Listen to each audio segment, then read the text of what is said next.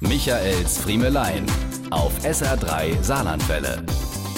Was waren das doch Zeiten, als man sich beim Weihnachtsbaumkauf noch mit den Kontrahenten ums schönste Bäumchen kloppen durfte? Als man noch nicht auf 1,50 Meter Abstand bleiben musste, sondern sich auf Geheiß der Gattin noch schnell an dem anderen Interessenten vorbeizwängen durfte, einen halben Meter, bevor der siegesicher zuschnappen konnte. Was waren das Zeiten, als sich die Menschen dort noch so drängten, dass man eigentlich nur kurz im Pulk stehen bleiben musste, um aus allen vier Himmelsrichtungen ein anderes Baumkauf-Hörspiel zu vernehmen? Letzte hast du dir eine kleine Kurze ausgesucht, dich wird geholt was ich sahen. Was ist denn mit da hinten dem? Der hat doch oberum nix. Besser wie du, du hast untenrum nix.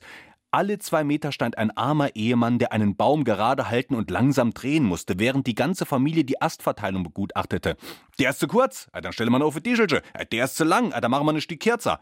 Spitzen wurden verglichen, Nadeln geschüttelt, bis man am Ende genau den Baum mitnahm, den man vor einer halben Stunde als allerersten in der Hand hatte. Danach ging's zum großen Versöhnungsglühwein an die Glühweinbude, wo man so eng an eng mit all den vorherigen Kontrahenten stand, dass aller Frust vergessen und jeglicher feuchte Winterschweiß aus den kampfnassen Winteranwracks der Nachbarn inhaliert war. Und dieses Jahr?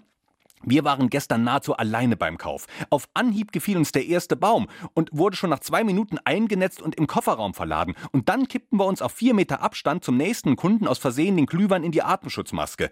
Was wird das nächstes Jahr schön, hä? wenn wieder die Schlacht ums schönste Bämsche erlaubt ist. Diese und mehr von Michaels Friemelein gibt's auch als SR3 Podcast.